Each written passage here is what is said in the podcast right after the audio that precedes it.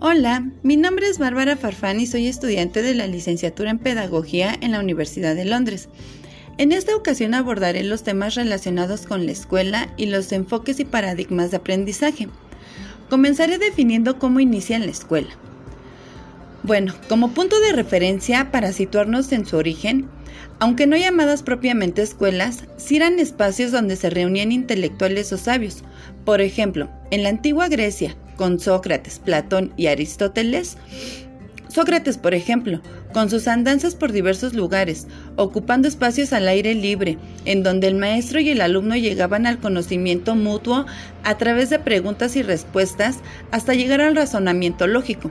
Su discípulo, Platón, fundaría la academia, la primera institución de enseñanza superior, donde mediante conferencias enseñaba astronomía, biología, matemáticas y políticas, Aristóteles fundó el Licio, institución que durante la Edad Antigua se convirtió en la filosofía principal, basada en códigos de conducta y moral, donde el guía daba pláticas de diferentes temas y materias a sus discípulos. Se puede hacer entonces referencia en esta época a la naciente escuela. También podemos hacer mención de Carlomagno, que fundó la escuela palatina, donde daba instrucción a los hijos que vivían en los palacios. Un referente importante también es Napoleón Bonaparte, quien sienta las bases de la escuela como institución pública, laica, obligatoria y gratuita. Claro, esta estaba fundamentada en sus propósitos personales y militares, para seguir manteniendo el control sobre las regiones conquistadas.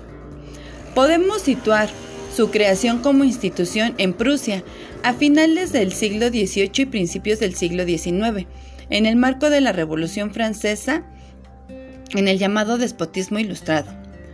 Pero, ¿qué concepto define a la escuela? Hace alusión a toda aquella institución, organización o espacio, ya sea público o privado, al cual acude el ser humano para adquirir conocimientos y desarrollar habilidades, las cuales son transmitidas por un profesor. En ellas se establecen métodos, formas y planes de aprendizaje, los cuales son guiados por diferentes enfoques o paradigmas. Dichos conceptos, aunque suelen relacionarse, tienen diferencias. Un enfoque de aprendizaje es la ruta académica que ha de seguir el docente a favor del proceso de enseñanza-aprendizaje, relacionado directamente a las necesidades que el alumno demanda. Dicha demanda va a responder al contexto sociocultural en el cual se desarrolla el individuo mientras que los paradigmas de aprendizaje son teorías aplicadas al proceso de enseñanza-aprendizaje como respuesta para atender y solucionar fenómenos sociales y educativos, que basados en las necesidades de su época y contexto sociocultural, tuvieron repercusión en la construcción de nuevas formas de concebir la pedagogía. Cada una desde la perspectiva de sus teóricos, algunos con importantes semejanzas y, y otras completamente opuestas. De entre las más sobresalientes teorías encontramos la del psicoanálisis. Esta teoría basa sus estudios en las motivaciones inconscientes del comportamiento del ser humano, de los conflictos internos causados por traumas o sucesos trágicos en la niñez y que afectan posteriormente en la vida adulta en las emociones y el comportamiento. La cognitivo-conductual esta teoría está compuesta por teorías psicológicas que centran su estudio en la mente humana y cómo ésta interpreta, procesa, almacena y logra, y logra el aprendizaje, es decir, en cómo el individuo piensa y siente. El procesamiento de la información. Este enfoque hace una analogía entre el cerebro humano y la computadora, concibiendo al ser humano como un procesador de los estímulos que obtiene de su entorno establece la metáfora de la mente como un ordenador, es decir, siendo el cerebro el soporte físico, hardware y la mente software las funciones cognitivas como el lenguaje, la memoria, la atención, entre otras. La teoría sociocultural.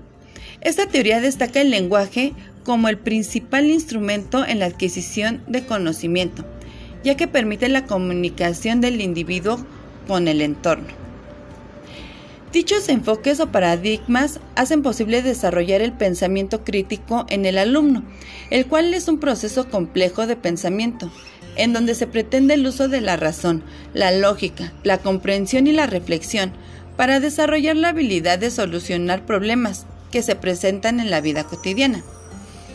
En el ámbito educativo, actualmente se, se habla de la transmisión de saberes por medio del enfoque por competencias.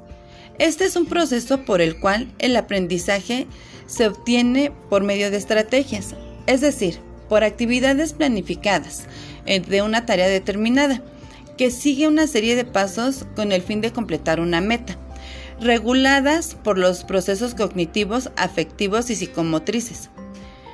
Este enfoque coloca al estudiante como principal actor en la generación de su propio conocimiento mediante los tres saberes. El saber ser, donde se desarrolla la automotivación, la iniciativa y el trabajo colaborativo el saber hacer, en donde en cualquier contexto sociocultural el estudiante puede hacer frente a distintos problemas o situaciones, en donde se trabaje colaborativamente, y el saber conocer, en donde el estudiante desarrolle la capacidad de comprensión de las otras personas y al mismo tiempo sea capaz de trabajar en equipo. También se hace referencia a los tipos de ambientes de aprendizaje, estos son el contexto o medio en donde se hacen posibles las condiciones favorables para la generación, construcción y desarrollo del aprendizaje, en el cual el aprendiz incrementa sus capacidades, habilidades y competencias.